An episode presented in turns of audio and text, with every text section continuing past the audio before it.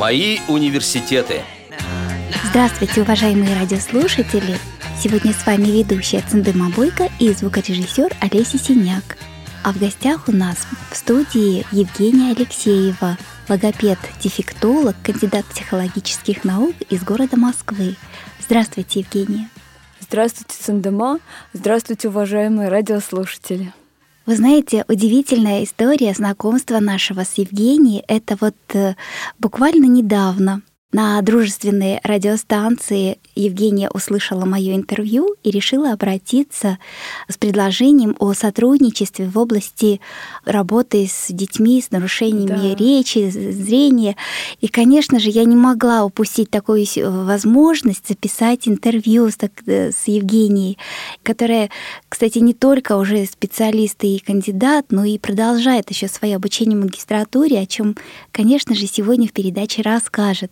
Евгения, а, конечно, по традиции мы бы хотели узнать о вас с самого детства. Я родилась в Москве, поэтому мои университеты начались со специализированного, как тогда это называлось, детский сад-санаторий для детей с нарушением зрения. И потом школа-интернат номер два для слабовидящих детей. В те годы у меня было остаток зрения был очень маленький, и поэтому педагогам было со мной трудно, потому что, с одной стороны, когда я поступила в э, школу, у меня была острота зрения самая низкая во всем классе, у нас было 13 человек. Ну и, может быть, даже если взять всю школу, да, может быть, таких с такой остротой зрения ребяток было очень мало. А с другой стороны, несмотря на то, что был замечательный детский сад, нас учили рисовать, учили, развивали зрительное восприятие и так далее, и так далее, но подготовки в школе к школе в современном понимании, то есть, что ребенок, приходя в школу, должен обязательно знать буквы, цифры, уметь чертить геометрические фигуры и так далее. Такого тогда не было, поэтому Несмотря на то, что я пошла в школу, мне было почти уже 8 лет, я вот практически не умела ни читать, ни писать. И в какой-то момент даже встал вопрос о том, что, возможно, в силу маленького остатка имеет смысл перевести меня в школу-интернат номер один для незрячих детей, учить по системе Брайля. Я помню, что наша замечательная учительница начальных классов а, вот мне сказала, что сегодня будет письменная работа по математике и тетрадь ну, предоставит, да, как проверяющим, и вот на основании этого, да, на основании анализа того, вот как я пишу, как я считаю, вот будет приниматься решение. И, вы знаете, великая сила мотивация. А когда я об этом узнала, я написала так аккуратно, как не писала, наверное, никогда до этого и, возможно, никогда после, потому что было принято решение все-таки разрешить мне остаться в школе,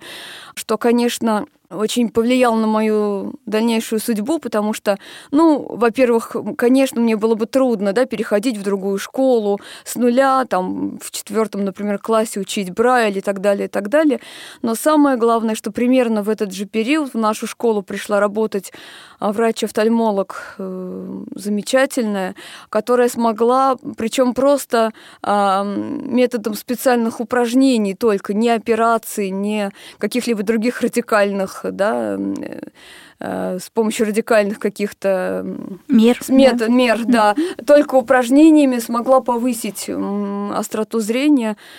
Где-то ближе к старшим классам э, я видела ну, точно 10%, даже до 15%, поэтому смогла учиться. Ну, сейчас, конечно, эта острота зрения упала, ну, к сожалению, во взрослом возрасте не продолжаю э, заниматься. Может быть, если бы регулярно продолжала бы заниматься, возможно, бы зрение падало не так сильно. Сохранила бы побольше, Ну, как да? говорится, да, что имеем, не храним, потерявши, плачем. Поэтому вот такая ситуация. Ну, вот э, что касается то, как вы собрались и написали красиво э, по, ну вот плоскопечатным шрифтом, да, так да, у да. меня такая же ситуация была, я тоже раньше видела, а потом выучила систему Брайля, но не настолько хорошо. И самое интересное, когда я в Академии культуры сдавала э, госэкзамены, тут, значит, э, ну, естественно, с брайльским прибором, там все, mm-hmm. чтобы как-то вот э, записать хотя бы вопросы, а Брайлем я не слишком хорошо владею, ну так чисто вот э, что-то минимум. И вот тут, значит, э, сажусь за стол, уже записала свой вопрос и слышу, девочка уже, которая сдает экзамен, она полностью раскрывает всю тему моего э, вопроса. Ой. То есть вместе с э, авторами теории и, ну, вообще вопрос был технологии. И в итоге, знаете, я обнаружила в себе такой вот, видимо, в экстремальной ситуации, mm-hmm. такой скорость я развела, и все под ее э, диктовку полностью записала. Вот можете представить это? А потом выяснилось, когда девочка стала отвечать на вопрос, уже э, потом комиссия спрашивает, а вы помните, как ваш вопрос звучал? Она, коммуникативные технологии. А вы нам о чем рассказали? Технологии СКД. Ну, то есть она э, просто вот увидела слово технологии mm-hmm. и, э, ну, видимо, со шпаргалки списала все, что про технологию там у нее было. И вот так вот мне повезло. Ну, может быть, от волнения так бывает. Ну, это у нее от волнения, а у меня от ну волнения в другую сторону. Да, да, да. То есть вот точно похожая история. Вот, и вы выучились в школе, да. А чем вы увлекались? Какие-то были у вас там ну, я с детства занималась музыкой, училась в музыкальной школе. Дело в том, что существует такое распространенное мнение, что если человек э, не видит или видит очень плохо, да, то у него, скорее всего, хороший слух, и стоит его учить э, музыке. Поэтому я училась в музыкальной школе и позже продолжила, вот первое мое образование было музыкальным. А, кроме этого занималась а, плаванием. Вот одно время даже посещала спортивную э, секцию э, в бассейне Олимпийский э, вот, от Всероссийского общества слепых. Кроме этого, ближе к старшим классам полюбила читать. Вот, много читала. В общем, интересы были разнообразные. А чтение на зрение не влияло? Вы знаете, ну, к счастью, у меня такой, в общем, диагноз, при котором можно, допустима на самом деле зрительная нагрузка, поэтому надеюсь, что нет. Это здорово. Ну, а как же потом музыка, а откуда же взялась вот педагогика, дефектология? А, дело в том, что Честно признаться, на всех этапах моего обучения, в общем, педагоги честно говорили, что больших способностей, да, э, слуха там абсолютного или близкого к абсолютным, больших способностей у меня нет, поэтому я понимала, а, понимала, что карьера, так сказать, концертирующего, да, музыканта мне точно не светит, и что более или менее где я могу себя попробовать, да, это педагог. Еще учась в институте, я немножечко, я вела кружок в другом, так сложилось, в другой школе, в школе-интернате номер пять в Москве для слабовидящих детей. И сразу после окончания музыкального вуза тоже пошла музыкальным руководителем а, работать с детками. И так э, сложилось, это тоже во многом определило мою судьбу, что совершенно случайно, просто в силу ряда независящих от меня факторов, я попала, это было большое медицинское учреждение, я попала в отделение, которое занималось реабилитацией детей с детским церебральным параличом. А, надо сказать, что тогда таких учреждений было мало. В образовательные учреждения вообще в основном принимались детки только с легкими формами детского церебрального паралича, да, которые могли бы самостоятельно, там, пусть плохо, медленно, но самостоятельно ходить, сами себя обслуживать. Тяжелых деток педагоги в те времена практически не видели. Вот. А я попала вот в учреждение, поскольку медицинское, то там были ну, самые тяжелые детки, с такими формами церебрального паралича, которые тогда официально назывались некурабельными. И это, конечно, был уникальный опыт. И а поскольку было много ребяток тяжелых, которые, ну, скажем так, им трудно было или они не могли себя проявить на групповых каких-то музыкальных занятиях, то, собственно, в мои обязанности входили индивидуальные занятия да, с самыми тяжелыми детками. И, конечно, ну, на что могут быть направлены такие занятия? Конечно, в первую очередь на развитие дыхания, да, насколько это возможно, на постановку голоса, да, на вызывание, так скажем, речи, да, ну в той степени, в какой это возможно. Поэтому я вот работая с такими ребятками, я заинтересовалась проблемой речи. В то же время, честно признаться, я понимала, что я, я чувствовала, что я не совсем на своем месте, что я не очень сильна даже как педагог музыкальный. Вот поэтому так сложилось, что где-то год проработав э, в этом учреждении, я продолжаю работать. Я поступила в педагогический институт имени Шолохова на дефектологический факультет. А, я поступила на специальную группу, где люди получали уже второе высшее образование, была прямо отдельная группа, и нам давалось две квалификации по диплому это и учитель олигофренный педагог, то есть педагог, который может работать с детьми с задержками развития, да, с интеллектуальными нарушениями, и учитель э. Вот э, таким образом, через какое-то время после, после получения второго диплома начала уже работать, собственно, по специальности, начала работать логопедом, но тоже так, э, в общем, удачно. Я очень рада, что так сложилось. Тоже долгое время продолжала работать э, в учреждениях для э, ребяток с детским церебральным параличом. А вот э, проблемы со зрением вам не мешали качественно выполнять свою работу? Вы знаете, этот вопрос задают достаточно часто. Я считаю, что за исключением отдельных случаев зрение не мешает. Ну, в чем может помешать зрение? Ну, конечно, мне трудно определить да, а, какие-то особенности, ну, допустим, строение, именно строение, да, там артикуляционного аппарата, там а, особенности прикуса, да, вот такие какие-то моменты, где нужно именно а, смотреть, видеть. Все равно ведь логопеды непосредственно этим не занимаются. Максимум, что мы можем, это посоветовать родителям, да, направить их на консультацию к ортодонту, например, да. Вот. А в основном а, все трудности, их можно определить на слух. То есть, да, конечно, логопеды часто, например, смотрят, да, где находится язык во рту у ребенка и так далее, и так далее. Но это же не самоцель, да. Если я на слух, вот я чувствую, что не так, то мне совсем не обязательно. Для меня это как дополнительное средство. Но я ориентируюсь больше не на зрение, да, я ориентируюсь больше на слух. Согласна с вами, что действительно зрение в основном как диагностика, скажем, да, да? а да. диагностику можно не всегда, не обязательно делать только самому. Есть, э, в общем-то, специалисты, у которых они могут пройти ее, а потом уже э, как заниматься, то уже с вами, да? Да, я хотела бы сказать о том, что деятельность логопеда, она включает в себя очень много направлений, да, и, допустим, постановка звуков — это важный, но далеко не единственный момент, далеко не единственное направление. И если мне нужно, например, обследовать грамматический строй речи, да, словарный запас, ну и так далее, и так далее, то, то здесь зрение не помеха, вернее, отсутствие зрения не помеха совсем. Да, и к тому же, по-моему, логопеды занимаются вообще в, в целом развитием ребенка. Да, да, безусловно, безусловно. По крайней мере, логопеды, занимающиеся с ребятками с проблемами в развитии, да, у которых речь, трудности с речью это только одно из проявлений, одна из сторон, скажем так, их трудностей. А как у вас складывались отношения в коллективе, в коллективе преподавателей, сотрудников центров, где вы работали?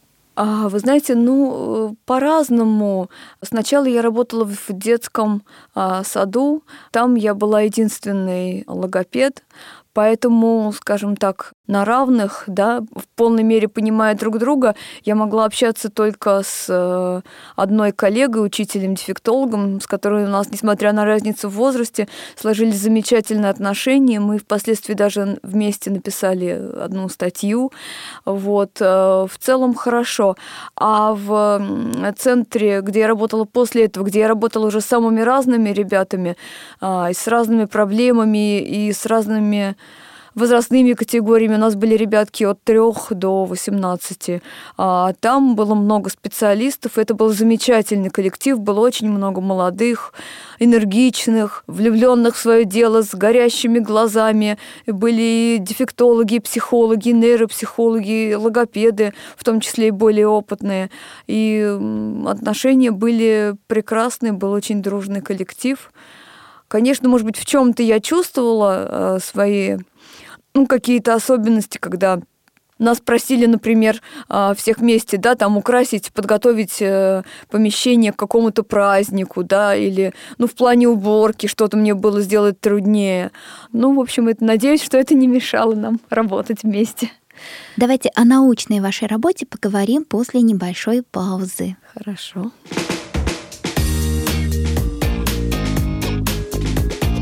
Вы слушаете Радио ВОЗ. Напоминаю, что сегодня у нас в гостях в студии Евгения Алексеева, логопед-дефектолог, кандидат психологических наук из города Москвы. Евгения, я знаю, что вы защитили диссертацию. Расскажите, на какую тему и вообще как, почему вы решили заняться наукой? А, вы знаете, мне очень повезло. Вообще, я всегда э, говорю, что мне очень везет. Главное мое везение в жизни мне везет на прекрасных, замечательных людей, в том числе педагогов. И вот когда я получала второе высшее образование, меня беспокоил вопрос, кто будет моим научным руководителем моего диплома, поскольку, как я уже сказала, я работала с детками с детским церебральным параличом, а тогда специалистов в этой области было очень мало. И тем более я думала о том, что о чем я могу писать. Что-то, скорее всего, все-таки связанное с использованием музыки, с использованием средств искусства. Ну, кому это близко, да, на дефектологическом факультете. В общем, эта тема такая достаточно далекая, не очень э, вписывающаяся в научные интересы большинства преподавателей. И тут мне повезло одна э, из моих преподавателей, которая обратилась с просьбой да, мне подсказать, сказала мне, я помню дословно следующее, выслушав меня, она сказала, вы знаете, есть человек, она не читает вам сейчас, потому что она только-только вот защитила докторскую диссертацию, и у нее как бы ну, в этом случае дается некоторый отпуск, да, педагогу, но я не знаю, как, как, эм, какие у нее отношения с музыкой, но я точно знаю, что ее сердце не может спокойно биться при словах детский церебральный паралич. И вот вам точно к ней. И вот так я попал совершенно к изумительному не только специалисту, но и человеку. Это Ирина Юрьевна Левченко – профессор, тогда она была заведующая кафедрой много лет в нашем институте. Сейчас она работает заведует лабораторией в городском педагогическом институте, где я учусь в магистратуре. И вот э, она, безусловно, мне помогла. Я у нее писала э, диплом. Имела счастье быть Имела знакомой счастье. с вашей, вашей научным руководителем. Ой, как это приятно. А вот, Елена Юрьевна, да, да по-моему? Ирина Юрьевна. Вы знаете, это замечательный вот э, педагог, mm-hmm. что для себя я отметила, э, это вот читала она лекцию на конференции как-то, э, даже не на конференции, а курс повышения uh-huh. квалификации. Это были uh-huh. в МГППУ. Uh-huh.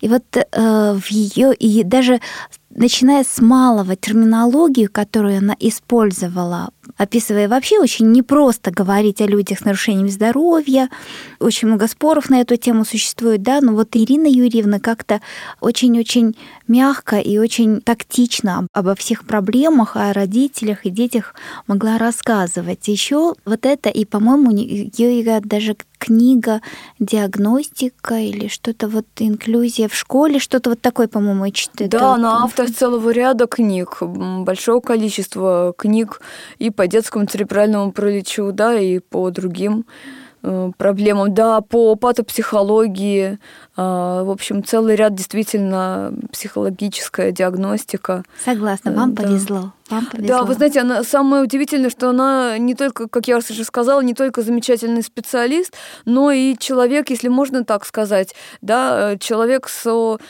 просто сверхчеловеческими Качества. Как, да, человеческими, человеческими вы, качествами. знаете, именно, именно так. Вот вплоть до мелочей. Она все про всех знала, все про всех помнила. У кого какие сложности, у кого в семье, там, может быть, ребенок проблемный. В общем, э, абсолютно уникальный в этом смысле человек. И вот мне посчастливилось, я написала у нее диплом, потом, спустя какое-то время, она пригласила меня, вот вы э, упомянули, как раз Московский городской психолого-педагогический университет, она стала с какого-то момента там с этим вузом тоже сотрудничать, читать аспирантам, и вот пригласила меня как раз туда, в аспирантуру. Вот таким образом я под ее руководством защитила диссертацию по специальной психологии, а сейчас она же является руководителем, ну как бы куратором э, и э, лектором, одним из лекторов в городском э, педагогическом университете. Собственно, она, в общем-то, позвала меня и в магистратуру. Ну вот, а тема вот поподробнее можно все-таки о диссертации? Диссертация была посвящена, поскольку, опять же, как я уже сказала, я могу писать хорошо о том, что пропустила через себя. Знаете, не просто можно прочитать много книг, да, послушать умных людей, но вот мне не раз говорили окружающие, что они это чувствуют, когда я говорю о том, что пропустила через сердце, и когда я просто вот ну, о чем-то, что мне, а что от меня далеко. Так вот, э, как и диплом, так и моя диссертация была связана, с, с одной стороны, с детьми с детским церебральным параличом, а с другой стороны, с музыкой. И поэтому, а, поскольку это был вуз э, психологический, да, диссертация должна быть по психологии, то тема звучала как э, диагностика и коррекция эмоционального развития детей старшего дошкольного возраста с детским церебральным параличом средствами художественной деятельности. То есть, в общем, все, все о том же. Между прочим, искусство — это а, великая сила, которая может действительно очень много э, творить чудеса, мне кажется, да. и с детьми, э, и не только с проблемами, но и вообще в целом с людьми, как мне кажется. Цендеман, безусловно, я с вами согласна. Единственное, тут есть такой момент, сейчас есть некоторый перехлест. Да, если раньше занятия назывались там словами музыкальное занятие, музыкальный руководитель, да, педагог, который, uh-huh. то сейчас наоборот, очень модно говорить и писать там музыкотерапия или арт-терапия. Uh-huh. И сейчас чуть ли не любое занятие в любом учреждении с проблемными детками называют слово музыкотерапия, что, ну, в широком смысле может быть и так, конечно, что воздействие музыки, вообще воздействие искусство это все всегда терапия, но, конечно, хотелось бы, чтобы этот термин использовался более профессионально, да, что если дети просто спели песню или просто, не знаю... Ну, про... чтобы это воспринималось действительно как искусство, а не, а не, а не, просто, а не терапия. Решало задачи именно, да, да связанные со здоровьем. Э, вот то есть э, нацеленная именно на решение тех э, проблем, да, которые есть у деток. Ой, по этому поводу я обязательно вам, наверное, поделюсь э, с вами книгой Ой, Розы пожалуйста. Ахтямовой. Это «Остров любви», Свияжский остров любви, где она описывает школу, жизнь в интернате, детские отношения, да, любовь и что потом с этими выпускниками стало описывать. И вот один из этих выпускников школы как раз делится своими э, впечатлениями о современности, и как раз именно эту проблему очень-очень ярко поднимает, что почему-то э, здоровые дети занимаются музыкой, а у нас терапией да, и так далее. Да. Вот таких вот вот. Э, очень интересно, спасибо вам огромное, угу. не читала. Обязательно, Обязательно вам отправлю. Да, спасибо. И всем радиослушателям э, советую э, почитать эту книгу, и если даже э, кому интересно, с радостью могу, это уже есть разрешение автора, могу переслать. Спасибо вам огромное. А магистратура сейчас это что, с чем связано? Ну, поскольку Ирина Юрьевна психолог, а вуз педагогический, то направление должно как-то быть связано да, и с тем, и с другим. Поэтому это направление подготовки называется, вернее, это программа, простите, пожалуйста, это программа, называется «Модернизация деятельности а, медико-психолого-педагогических комиссий в, современных, э, в современном образовании».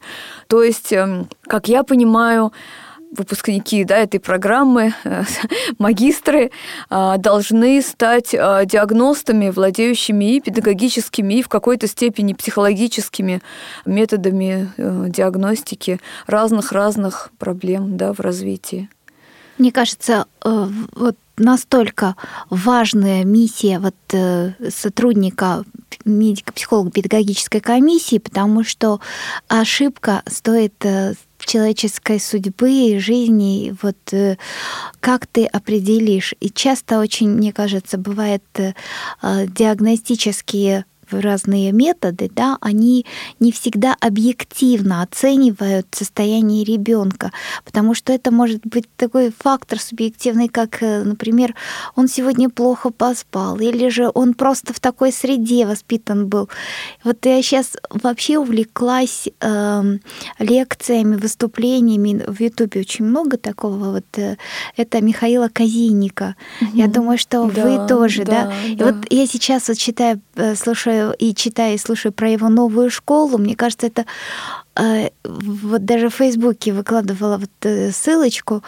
Я представляю, если бы наши школы стали такими, как у Михаила Казиника, то, да. по-моему, вся планета, всю планету можно было осчастливить и, и а, превратить людей, детей в самых замечательных, добрых, мыслящих и прекрасных людей.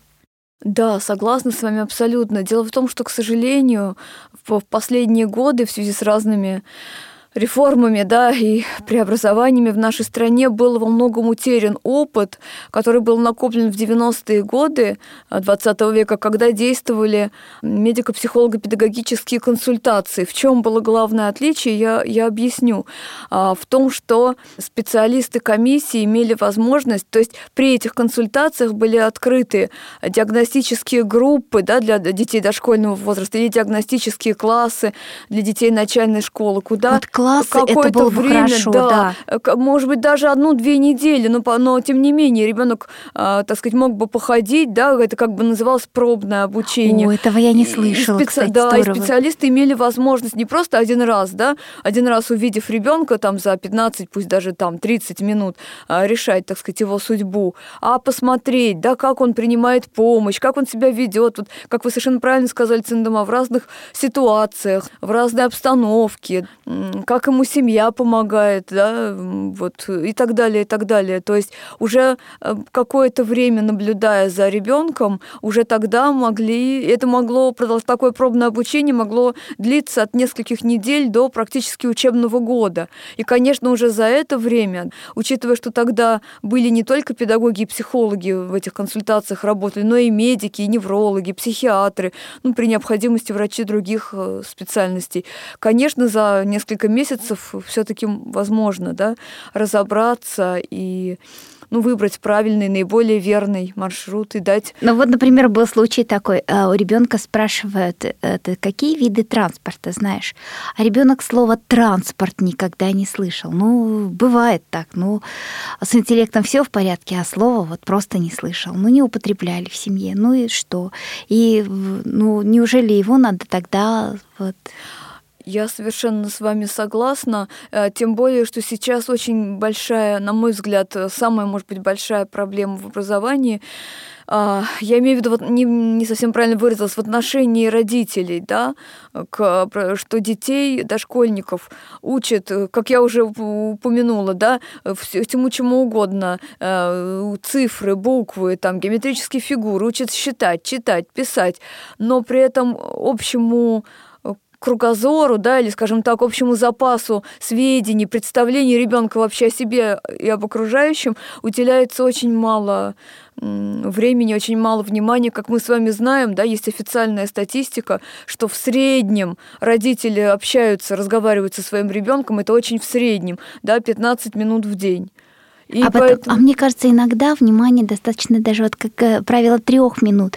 Даже если ты вот просто э, в первые три минуты ребенку э, дал какие-то основы, вот то, что ты выслушал его, то мне кажется, это стоит даже где-то большего, чем ты часами с ребенком будешь ни о чем. Ну, вы знаете, я, не, я знаю эту концепцию, но я не, не, не до конца с ней согласна. Здесь речь идет о чем? Да, что ты можешь быть рядом с ребенком, да, но при этом а, как бы не с ним. То есть твоя, например, голова занята чем-то, да, да, да другим, да. или ты там одним глазом ты присматриваешь за ребенком, а другим ты там в телевизоре или где-то. Это да. Но с другой стороны очень многие вещи, особенно с нашими детками, да, которые, может быть, развиваются не так быстро, да, с ними очень важно, чтобы родители разговаривали, да, проговаривали, спрашивали у них. Вот ребенок, например, посмотрел там мультфильм, например, хорошо, замечательно, ну, расскажи, поделись, да, что, А потом еще чем. почему, вот знаете, самое главное еще, когда э, очень плохо, что родители, когда читают книги, они просто э, читают подряд, а ведь нужно остановиться, проговорить говорить это о чем, это кто добрый, кто злой, кто тебе больше понравился, а что случилось, а вот почему то Совершенно с вами согласна. Я, собственно, говорила, да, о том же самом. Это еще хороший вариант, если читают. Я знаю много семей, где практически не читают, а ребенок э, сидит э, либо в, смотрит мультфильмы, да, либо часами э, там в телефоне или в планшете. Мне недавно пятилетняя девочка э, рассказывала вот дословно следующее. Ой, я вот в планшете, я люблю больше всего играть в планшет. Я говорю, интересно, здорово, расскажи, пожалуйста, а во что ж ты любишь играть? Ну, игры бывают же разные, да? Я, ой, да я толком не понимаю, я там чего-то сама себе скачиваю, в общем, что скачаю. Представляете, это пятилетний ребенок. Ну, мне кажется, что это не совсем правильная ситуация. Ну да, это, это конечно, опасно все-таки. Опасно. Опасно. Настолько бесконтрольно и настолько родителям не проявляют никакого внимания да, к тому, что вообще, собственно, делает ребенок. Поэтому, отвечая на, по, по поводу того, что ребенок не знает слова транспорт, у меня совсем недавно э, ученик шести с половиной лет, который посещает обычный садик, э, вот, собирается идти в обычную массовую школу, а не смог ответить на вопрос, вот ты сегодня, да, после завтрака, из чего ты пил? Вот, ты что пил? Яблочный сок, молодец, поняла, из чего ты пил? Ребенок не смог вспомнить. То есть настолько родители не общаются с детьми, не проговаривают, что люди, дети совершенно, так сказать, может быть, без нарушения интеллекта, да, их кругозор оставляет ну, желать лучшего. То, что касается современных детей в целом, это, конечно, проблема очень большая, то есть нарушаются и коммуникативные да. навыки, да. это и вообще э, в целом э, какие-то и познавательные, и все. Ну, то есть э, происходит полностью и перемена ценностей, перемена вообще взаимоотношений переходят. Поэтому трудно сказать, насколько это плохо или хорошо, но, но что-то новое происходит. Ну, мне представляется, что это плохо, потому что родители не понимают, что вот этот узкий кругозор, да, он будет влиять на обучение. Что такое, так сказать, маленький запас, да, знания об окружающем? Во-первых, Google на это есть. А, Google на это есть, но, но, но в школьное обучение Google не отменяет. А что такое для ребенка много непонятных слов? Во-первых, даже не знаю, с чего начать. Тут в каком порядке расставить, как расставить приоритеты. Во-первых, он будет медленнее читать, потому что он, естественно, будет спотыкаться на каждом незнакомом непонятном слове. Это естественно. Да, вообще-то впервые я от вас, кстати, услышала, вот, ну не то, что услышала, mm-hmm. а вот такой, действительно, ведь чтобы у Гугла спросить, ведь надо же понимать, о чем он тебе отвечает. Вот именно, и потом на уроке не всегда можно спросить у Гугла, да, то есть это чтение, это опять же письмо, потому что запомнить предложение, если дети вот начинают уже во втором классе, если я не ошибаюсь, или даже в конце первого года обучения начинают писать диктанты, да, чтобы запомнить предложение, если там много непонятных тебе слов, эта задача гораздо труднее, и, соответственно, больше риск, что ребенок допустит э, ошибки. Э, то же самое математика, да, если речь идет не о примере, где просто вот э, цифрами выражены какие-то отношения математические, а задачи, а задачи, да, где словесно вот сформулированы, угу, да. и условия то же самое. Естественно, окружающий мир, да, как ребенок может что-то рассказывать, пересказывать по окружающему миру, если у него, так сказать, маленький словарный и так далее. Я могу говорить еще очень долго. Да, э, я думаю, что и радиослушателям это очень интересно, и очень многие сталкиваются с такой проблемой. Вот э, школьные учебники, задачники, учебники, да, да. те, которые уже готовые, да. предлагаются, там настолько сложным языком э, написаны да, задачи, да. и вот кто их утверждает и как и вообще какой ребенок должен все это понять без помощи педагога или родителей, или вообще-то это учебник для родителей. Я, вот у меня внучка сейчас учится, вот я, честно, не помню, по какой э, методике они обучаются, но э, условия задачи с трудом понимают мама с бабушкой. Да, абсолютно с вами согласна. Это большая, большая проблема. И, более... и термины, которые вообще да. дети еще в этом возрасте да, знать не должны. Да, да. Люди как-то, видимо, не столько для детей делают, сколько показать, какие они умные, то перед первоклассником, конечно, можно это показывать, да. И вы знаете, более того, я много занимаюсь с ребятками, как посещающими массовые школы, да, без каких-то явных да, да, проблем, это... да, так и с проблемными ребятками. И более того, меня очень беспокоит и очень огорчает э, такой момент, что учителя, ну, скажем так, часть учителей, да, педагогов начальных классов не ставят вообще перед собой задачу проверять, да, работать над тем, как ученик понимает, допустим, текст. Я недавно разговаривала с одной коллегой, так она в открытым текстом говорит, а я не понимаю вообще, в чем проблема. Он что что-то не понял, там какое-то слово, в конце учебника есть словарь, пусть лезет в словарь, читает, значит, и все. Но это же смешно, вы же вы согласитесь со мной, что ребенок там первого-второго класса, если его не приучили к этому, да, в семье, если педагог регулярно не проверяет, как он понимает то или иное слово, сам по собственной инициативе он не будет, так сказать, искать словарь, да. Но мне кажется, что э, можно пользоваться словарем, но не во втором Нет, классе, можно, да, но да, требовать, не во втором требовать, классе, что да. ребенок будет настолько осознанным, что сам поймет, ага, я не знаю вот этого слова, ага, так, как мне узнать? Вот я могу, например, как вы уже сказали, окей, Google, да, или я могу найти словарик в конце учеб полностью, понимаете, выполнить все это, если его к тому же к этому не мотивирует ни педагог, ни родители. Если ребенок знает, да, что его обязательно спросят, тогда да, может быть, он и сможет, да, это А не сделать. проще ли, например, пока учит, это же учебник математики, может быть, все-таки он бы сначала эти математические действия на более понятных э, принципах, то есть он изучал бы. Я согласна с вами абсолютно, но я говорю сейчас не только о математике, да, в целом обо всех предметах. И это очень большая задача. Опять же, мне учителя говорили, в общем, открытым текстом, да, что у меня класс, у меня программа, мне нужно строго по времени, и вообще это хорошо, вот э, вы логопед, вам хорошо рассуждать, вы сидите там или вообще один на один, да, или там, ну, с маленькой подгруппкой, а вот вас, вас есть, Представьте, э, 30, да? да, то есть люди даже не ставят перед собой такую задачу. И еще тоже такой момент, что э, очень часто я слышу от учеников начальных, начальной школы, что педагог, например, эм, не разрешает переспросить, да, не разрешает спросить о чем-то на уроке. А, в общем, я бы сказала, подавляет активность. Вот, например, одна девочка, ученица уже четвертого класса массовой школы, я говорю, ну скажи, пожалуйста, если ты что-то не поняла, ты не расслышала, ты не успел, почему ты не можешь, да, сказать, вы знаете, э, будьте любезны, там, повторите, пожалуйста, или что. Она мне ответила, нам учительница говорит, я вам не попугай, чтобы каждый раз повторять. Ну разве это правильно? Нет, конечно, это просто очень страшно и ужасно, поэтому... Вот меня очень тревожат вот эти моменты, такая тенденция. Мне непонятно. Обидно то, что Да. действительно современные педагоги об этом не думают. То есть э, почему-то как я вот с 30? Да ты просто останься человеком и все таки как-то попытайся понять ребенка. Вот мне кажется.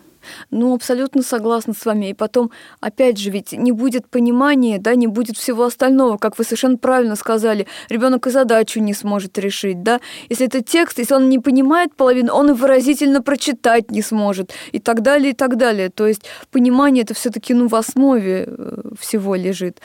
Какой смысл? Мне иногда так обидно приходит э, э, школьник, говорит, вот я выучил стихотворение, получил пять. Я говорю, какой ты молодец, а можешь прочитать? Читает, начинаю спрашивать, ребенок первую половину слов не понимает.